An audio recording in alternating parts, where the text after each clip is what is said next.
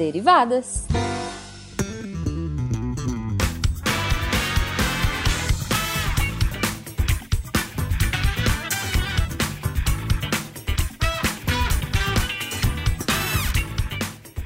Desviada! Bom horário, pessoal! Aqui é a Debbie Cabral, editora do portal, e atualmente a desviada responsável pela leitura de e-mails, enquanto a gente não encontra solução para o caso da Cris Thaís. Elas passam bem, inclusive foram responsáveis pela bagunça que anda aqui no andar do e-mail. Uh, eu tô pensando seriamente, inclusive, em colocar câmera para ver o que, que elas andam aprontando aqui quando todo mundo vai para casa.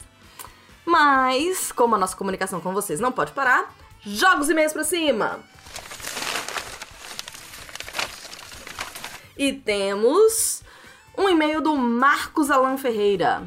Pessoal, boa tarde. Hoje ouvimos a edição 51 do SciKids, em que colocaram a resposta da pergunta da minha filha Lua.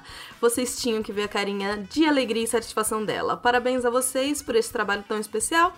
Ela agora quer mandar mais perguntas, estamos selecionando. Abraços a todos. Muito obrigada, Marcos Alan Ferreira. Um beijinho na lua, que delícia que ela tá participando, que bom que ela gostou de ouvir a vozinha dela sendo e a pergunta sendo respondida. Cícero, Cícero Sena mandou. Olá, bom dia, tudo bem? Me chamo Cícero, moro na Bahia, gostaria de sugerir um tema para vocês. O anime One Piece está atualmente em um arco na ilha de Wano. Nessa ilha, as fábricas poluíram a água de tal forma que está tudo envenenado. As pessoas passam fome e aceitam qualquer trabalho para receber como pagamento restos de comida dos ricos. No país ficcional de Wano, há apenas uma fazenda com água potável e comida. Esse monopólio de comida e água fica na mão de Shogun, uma espécie de rei local. Na ilha de Wano, a poluição está a serviço dos poderosos para garantir mão de obra praticamente escrava em fábricas de armas muito lucrativas e poder político ditatorial. O cenário em One Piece, misturado com discursos de ricos afirmando que não há problemas na morte de dezenas de milhares de pessoas por coronavírus, pelo bem da economia, está me levando à seguinte paranoia. E se o caos climático for um plano para facilitar a exploração da pobreza ainda mais, pelo bem de uns poucos milionários? Quanto poder político bilionários conseguiriam acumular em um mundo com baixa oferta de trabalho e uma massa de gente pobre, mas até que bem treinada, disposta a trabalhar por quase nada? Talvez seja a quarentena afetando a minha mente. Não saio de casa há dias e já que minha família toda é de grupo de risco, não saio de casa já que minha família é toda de grupo de risco do coronavírus.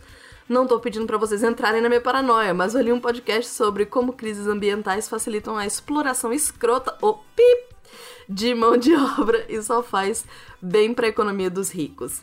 O cara que disse que não tem problema morrer gente pelo bem da economia certamente não está em um balcão de loja atendendo cliente tomando coronavírus na cara. Ou ao menos explicando que não tem como a morte de um monte de gente fazer bem para a economia de um país. O que acham? Uh, muito obrigada pela atenção, parabéns pelo trabalho. Uh, eu vou te dizer uma coisa, Cícero eu passei, eu adaptei um pouco sua questão toda aqui, passei pro Tarek com três perguntas diferentes para ser colocadas no contrafactual. Então, fica de olho, porque deve sair algum contrafactual que vai falar um pouquinho disso daí que você pediu. Um, recebemos vários e-mails do André Trapani, lindo, maravilhoso, hum, hum, hum, usando a hashtag Desafio Redatores Deviante. Vou colocar só a última pergunta aqui, porque, enfim, as outras eu já até passei para os nossos redatores. Vamos lá ver quem que vai responder. A pergunta desse último foi: como é, como é isso de uma crise econômica mundial?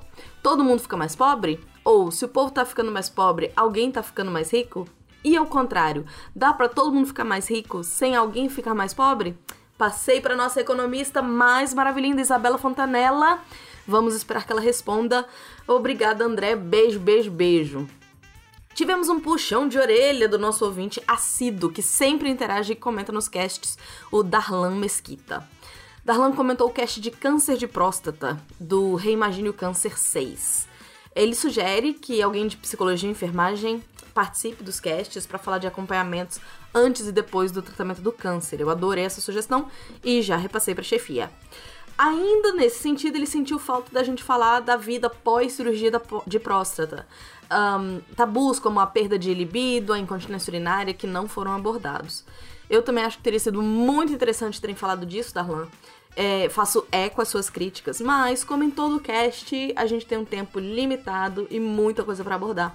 Então sempre vai ter uma seleção e algumas coisas vão ficar de fora, sempre. Infelizmente. Um, como guardião do portal, o que, que eu fiz? Passei a ideia de continuação do cast com esses assuntos para um texto. Tô aguardando resposta dos meus redatores lindos uh, para saber se alguém vai topar falar sobre isso. Ele também, o Darlan também quis saber se a gente voltou a vender camisetas. De acordo com ele, a minha da Mary Curie já foi roubada.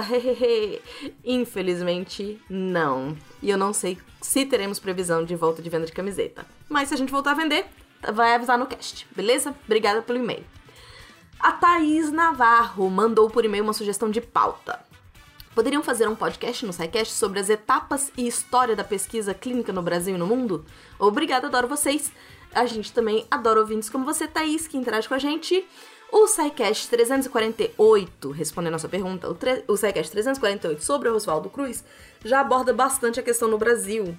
No mundo, o trem complica um pouco mais, mas o maravilhindo do Lucão adorou o tema e disse que já vai começar a fazer umas pesquisas, vai ver se arruma alguém parceiro para fazer a pauta com ele. Então, já foi passada a dica, o povo já gostou e já começaram a produzir aí. Só aguentar que uma hora sai.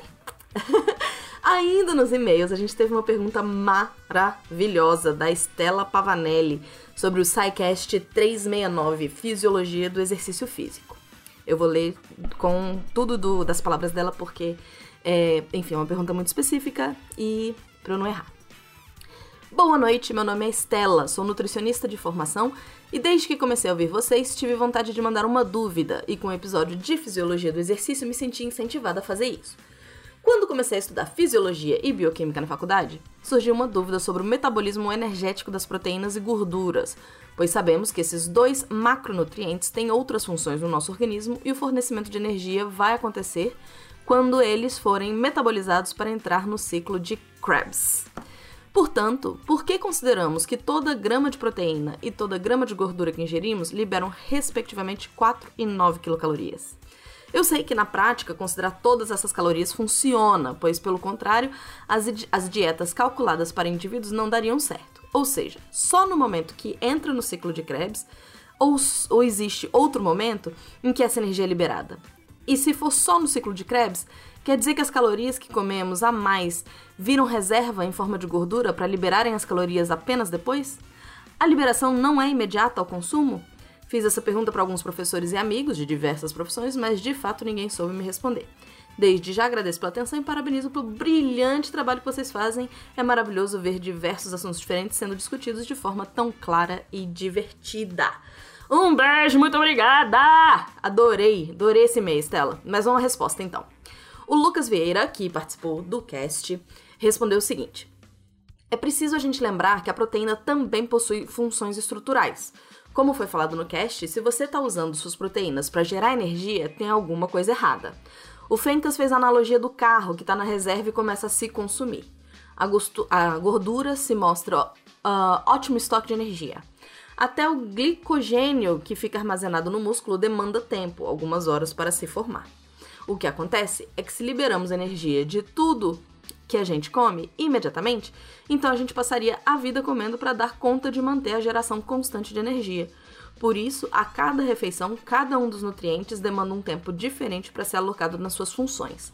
Para a geração de energia, temos uma escala de prioridades que vai de acordo com a utilização da via metabólica. Carboidratos para esforços mais intensos e as gorduras para os mais longos. Ao meu ver, essa resposta está intimamente ligada às funções específicas de cada nutriente. A geração de energia é uma das funções.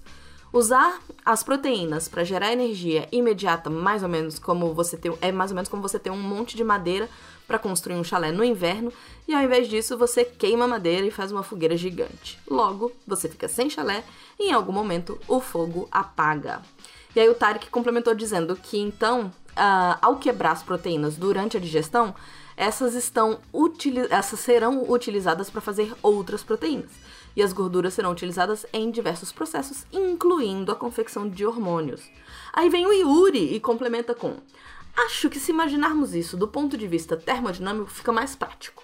O que a gente chama de caloria é a quantidade de calor liberada quando ocorre alguma reação onde uma ligação entre dois átomos ou moléculas se, separa, se separam intermediadas por uma enzima.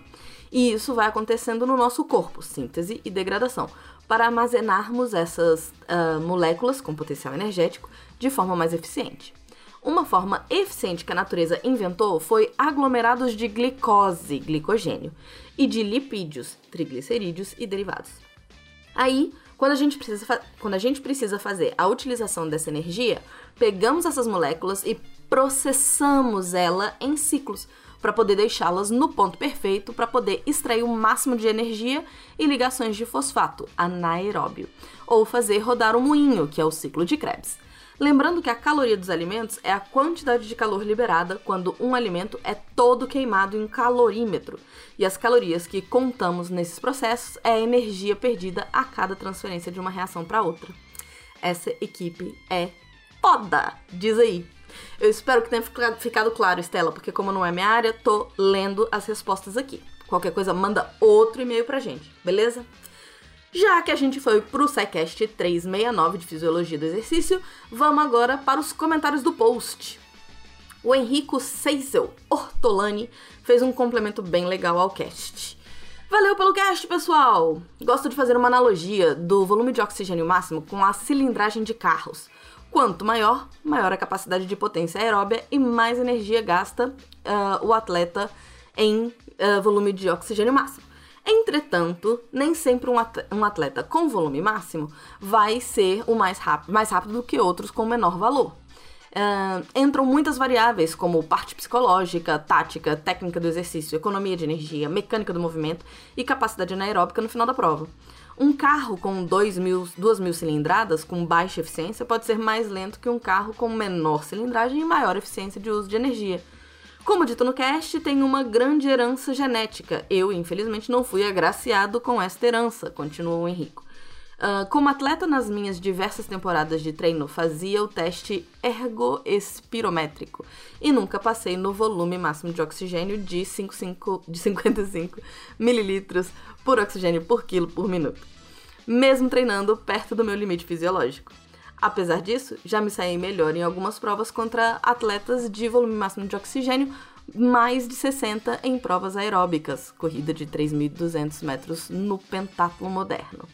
Então a mensagem que passo é focar em todas as suas habilidades e não desistir, pois a melhora nem sempre envolve capacidade aeróbica e não vem de uma hora para outra. Com persistência e constância, se chega longe. Adorei essa mensagem. Voltando no tempo, então agora para o cast 368, Construção Civil 2. A gente teve um comentário fofo, completamente off-topic, do Gabriel Medeiros, que disse: Mano, meu professor de história passou o SciCast 37 sobre Mesopotâmia. Agora vou maratonar todos os episódios, mano. Muito bom! Espero que eu tenha feito juiz à voz do Gabriel Medeiros. Eu já amo seu professor. Beijo para ele. E seja bem-vindo ao fantástico mundo da divulgação científica de forma divertida. Outro comentário foi do Fabrício um dia desses, andando numa, num temporal, dificilmente uso automóvel, seja particular ou público, vi dois bueiros de manutenção do sistema de esgoto domiciliar vazando em locais diferentes da cidade. Dei uma olhada em volta para ver de onde poderia estar vindo tanta água e vi que tem alguns prédios relativamente altos que provavelmente estão jogando água da chuva junto com a do esgoto. Porém, provavelmente os prédios são mais velhos que o sistema de esgoto. Um, esses prédios não têm obrigação de adaptar o encanamento para separar as águas. A cidade é um vale, então sempre tem um rio relativamente perto. Imagino que esses prédios não possuam as tais piscinas de chuva. E o comentário foi respondido pelo mesmo Lennon. Um, a resposta foi: depende muito da legislação do município, mas normalmente a necessidade uh, dessa adequa dessas adequações somente são identificadas quando vai haver alguma reforma, ampliação do edifício e um processo na prefeitura é aberto. Isso acontece muito com os projetos de prevenção contra incêndios, porque tem que adequar os projetos antigos à legislação nova. O que pode ser feito é uma denúncia ao setor de planejamento da prefeitura ou verificar com o CREA do seu estado para que seja feita uma vistoria. Eu adorei as, os dois comentários porque eu acho que eles acrescentaram muito à discussão. Obrigada, meninos. Vamos ao projeto mais fofo do portal? Comentários do Psykids. Eu não sei se vocês viram, mas temos uma capa nova maravilhosa, incrível, com uma mini cientista desenhada pelo Jânio, o lindo que faz as capas do SciCast. E a capa foi elogiada. O Bruno Fim disse: a capa do episódio ficou muito linda, parabéns para quem fez. Linda mesmo, né, Bruno? Jânio é incrível. Ah, é isso aí, pessoal. Continue interagindo com a gente pelos posts no site deviante.com.br ou pelo e-mail contato@saicast.com.br. Ai, meu Deus do céu! Tá vendo o que eu falei no começo? Então lá, Cris Thaís já botando terror, tocando terror aqui no andar.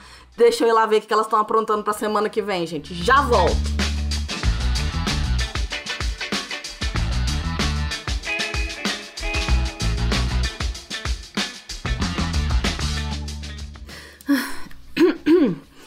Desculpem a interrupção. Eu acho que as meninas não estão muito felizes de eu ter assumido aqui, estão querendo interagir, né? Deixa eu voltar aqui para os e-mails. Um e-mail do Diogo Pascoal a gente recebeu elogiando o texto da Gabi Avelino. Você sabe geografia? Meu coração chega a palpitar mais forte quando vejo interação com os textos. Esse feedback é importantíssimo para dar gás para os nossos redatores que não têm assim tanto retorno quanto o podcast, né? Então, muito obrigada, Diogo. Eu passei o e-mail pra Gabi e ela ficou muito feliz. O Yuri Faraki mandou um e-mail ansioso. Eu já tô em casa há vários dias e toda quinta, sexta fico na expectativa de um podcast de física para dar uma distraída. KKKKK. Quando é a previsão do próximo? Eu adoro os casts de física também. Mas, como o SciCast tenta sempre equilibrar humanas, exatas e biológicas, se um de exatas não é de física, realmente a distância entre um e outro pode durar. a distância entre um e outro pode ficar de até dois meses. Então você imagina, se tiverem dois que não são de física, lascou-se, né? É, mas infelizmente eu não tenho como te dar uma data precisa de quando que a gente vai ter o próximo de física, tá? Fica atento aí. Desculpa não poder co contribuir com a sua ansiedade. Ansiedade! É.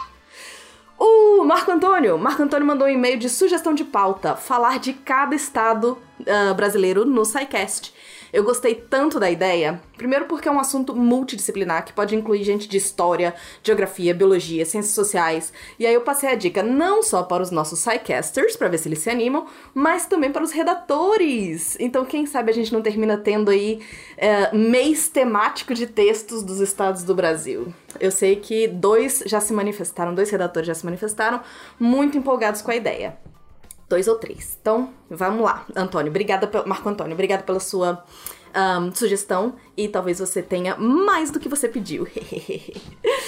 Uh, outro e-mail, uh, falando do spin de notícia do Ronaldo, o 889, como World of Warcraft poderia ajudar a entender a pandemia de Covid-19. Uh, o e-mail diz o seguinte: Fiquei curioso a respeito do vírus no WoW. Já conhecia parte da história, mas não sobre a solução.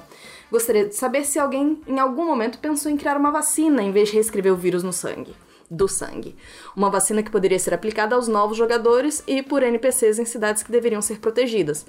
Ao mesmo tempo, essa vacina poderia ser destruída ao entrar na cidade onde veio o vírus supostamente. onde o vírus supostamente deveria ficar. Outra coisa que pensei é na possibilidade de criarem um vírus do bem. Não sei se isso seria possível criar no mundo real, mas no jogo poderia haver uma competição entre o vírus que cura a doença e o vírus que causa a doença. E as probabilidades de vitória entre um e outro seriam alteradas conforme a localização do personagem. Me desculpem por inflar a caixa de entrada de vocês, mas precisava compartilhar essas ideias. Tenho centenas de outras, mas são longas e me falta tempo para redigir. Pretendo enviá-las aos poucos se não se importarem.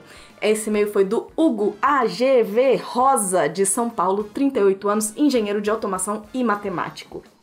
Primeiro de tudo, Hugo, a gente ama os e-mails. Inflem nossas caixas de e-mail. Nossa, caixa de e-mail, tá? A gente adora receber esses e-mails. É, vou te dar agora res a resposta do Ronaldo. A Blizzard não deu detalhes sobre a correção do bug do sangue corrompido em World of Warcraft. Uh, nem nunca mencionou nada sobre nenhuma vacina. a correção se deu exatamente como mencionado no spin. Os servidores do jogo tiveram que ser praticamente reescritos desde a raiz e a magia de The Buff foi um, restrita à região original de Zul'Gurub. Desculpa, eu não jogo, então eu posso estar falando errado. Um, continuando, Ronaldo disse: Inclusive, esse é um dos motivos que leva muita gente a crer que a Blizzard introduziu o bug de forma deliberada para causar comoção e atrair a atenção do jogo, o que de fato aconteceu. Espero que tenha respondido. Eu adorei seu e-mail, adorei suas uh, divagações. Então continue mand mandando pra gente todos esses e-mails. Um, outro e-mail foi do Gustavo Lander e foi de dar quentinho no coração, então vou ler ele inteiro. Olá, pessoal do SciCast. Me, me chamo Gustavo Lander, tenho 35 anos e confesso que sempre tive preconceito contra podcasts, mesmo sem nunca ter escutado nenhum. Certo dia, um amigo comentou comigo que era muito mais legal fazer qualquer atividade física ouvindo podcast do que músicas que acabam ficando repetitivas. Resolvi experimentar. O primeiro que conheci foi o Mundo Freak, completa antítese de vocês, mas que gostei bastante e maratonei. Mas sempre fui apaixonado por ciência, embora eu seja de humanas, formado em direito e tenha dificuldade em fazer as contas de dividir se o divisor tiver duas casas, é sério. Apanho da matemática até do meu sobrinho de 10 anos. O fato é que me apaixonei pelo podcast de vocês. Escutava toda semana e acabei resolvendo maratonar. Amo os podcasts sobre universo, física quântica e temas do tipo. Mesmo ficando completamente perdido em todos, aprendi muita coisas, muitas coisas ótimas e interessantes. Também amo podcasts de história das civilizações ou de pessoas importantes e biografias. Acho ótimo uh, de ouvir, principalmente porque sou um designer de board games amador e muitas das coisas ditas eu tento transformar em ideias para jogos, que acredito sempre terem um dever lúdico de, além de divertir. Um, inclusive, foi muito bom jogar High Frontier, um jogo de tabuleiro criado por um engenheiro espacial da NASA, e graças a vocês já saber o que era um ponto de Lagrange, ou as trajetórias de astros no espaço, etc. Vocês todos são tão bons que quando eu me pego, que eu me pego rindo sozinho das piadas, ou lembrando e utilizando algo que aprendi, me sinto completamente íntimo e amigo de todos vocês. A vontade que dá é de sentar com todos numa mesa de bar e trocar muitas ideias e aprender ainda mais. O único ruim de maratonar episódios antigos é a vontade de comentar coisas que já passaram faz tempo.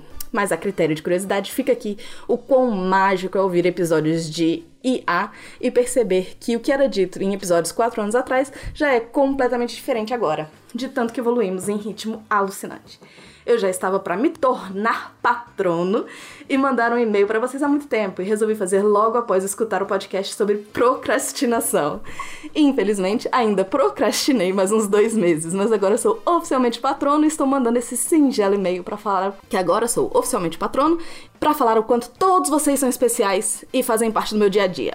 Não vou citar ninguém nominalmente para uh, não correr o risco de deixar alguém de fora, alguém que gosta muito de fora mas o jeito que vocês ensinam as coisas é mais que especial e esse projeto merece continuar por muitos e muitos anos. E quando eu puder ajudar com a maior quantia, farei sem dúvidas. Mais uma vez, obrigado de coração a todos por todo o conhecimento e risadas. Sintam-se abraçados. Eu me senti muito abraçada, eu me senti muito representada, porque eu me senti exatamente desse mesmo jeito uh, quando eu comecei a ouvir o SciCast. Esse carinho é incrível. Muito obrigada mesmo. Vamos aos comentários do uh, SciCast. O episódio da história do rock deu o que falar. Ricardo Sedano gostou tanto que sugeriu que virasse uma série sobre histórias de outros ritmos, e eu concordo, seria maravilhoso. Recebemos um puxão de orelha do Frederico Rahal Moro. Ele, muito gentilmente, começa com um elogio, dizendo que gostou do, do episódio, mas chama a atenção que de vez em quando tem percebido comentários machistas nos episódios. Como o próprio Federico fala, é, são descuidos que a gente comete, comete sem nem perceber, porque, afinal de contas, são construtos muito arraigados, né? O ponto dele é que talvez a piada, por exemplo, sobre a espiã russa tomar fumo profissionalmente pudesse ter sido editada. Eu realmente acredito, Ricardo, que foi um erro que passou batido. É, concordo com você que é algo que a gente tem que ter sempre cuidado. Então, obrigada pelo puxão de orelha, porque a gente precisa ouvir isso de vez em quando. E passou. Infelizmente, um, a gente vai tentar ficar mais atento, beleza? Um, outro puxão de orelha foi do Su, que diz que esquecemos de citar Suster Rosetta, abre aspas, mulher preta que tocava o que viria a ser o rock de forma gospel, empunhando uma Gibson SG antes mesmo do Elvis. Um, sempre vai ter coisa que vai ficar de fora, infelizmente, Rasul, porque toda pauta é feita de escolhas. Mas realmente, se tinha uma mulher negra que participou da construção do rock e ficou de fora, e que já é sempre bem apagada da história, ela deveria ter sido citada. Então eu achei seu comentário extremamente rico, tanto que eu fui procurá-la no YouTube e só vou dizer que todos deveriam ouvir Suster Rosetta. Fábio Pérez devorou o episódio e Leandro Gomes disse que deu para montar uma senhora playlist para os próximos dias de quarentena. O Dian Monducci fez um complemento maravilhoso baseado na biografia do Eric Clapton, que vale a pena a leitura. É um comentário bem grande que eu também não vou conseguir reproduzir aqui, porque senão a gente vai ficar. Eu vou tomar todo o tempo de vocês de podcast da vida mas vale a leitura. Um, Saikashi 371 sobre aviação, também teve vários comentários, que o maravilha incrível do Pena já foi lá, esclareceu as dúvidas, então eu vou trazer só aqui o José Hélio, nostálgico, lembrou do livro A Evolução da, da Aviação, fica a dica para vocês. Fábio, Fábio Pérez quer vários spin-offs desse cast, mais casts, spins, textos sobre aviação, pedidos já passado para todas as equipes. Obrigada, Fábio. Contrafactual. O 161, uh, eh, que imagina a história de Lost sem o Jack, teve duas sugestões de tema. E se os Gremlins tivessem conseguido sair do edifício Clump em Gremlins 2, do, do Paulo Campos? E se todos fôssemos vegetarianos, do Rafael Alexandre? Já passei pro Tarek as sugestões. Um, o 160, e se as características da comida estragada não se alterassem? Luan Miller, uh, sobre o às vezes é tempero, ele diz: já passei por uma situação muito desse tipo. Uma vez estava com meu pai e minha madrasta na praia e paramos numa padaria para comer coxinha. Minha madrasta disse que a dela estava estragada. Aí ela pegou um pedaço da minha, outra do meu pai, mesma coisa. Aí eu peguei um pedaço da dela e resultado era apenas tempero do frango. Ninguém passou mal naquele dia. É, Fábio Pérez disse: senti falta de o que não mata engorda nas, nas apresentações. É, eu vou dizer que essa seria uma frase que eu teria dito provavelmente se eu tivesse participado. Por que morcegos têm tantos vírus? É um comentário do Spin de Notícia 893. O vírus uh, do, da Covid veio de um morcego? O Rodrigo, uh, maravilhindo, Rodrigo Braga, comentou: Muito bom, Everton, muito esclarecedor. Um abraço. E é terminando nesse tom maravilhoso que eu dou tchau pra você. Ai, ai, ai, ai, ai, ai, ai, socorro! As meninas estão. Ai, ai, ai, ai, começaram a morder aqui. Ai, peraí, peraí, ai, ai, ai, ai, tchau, gente. Hum.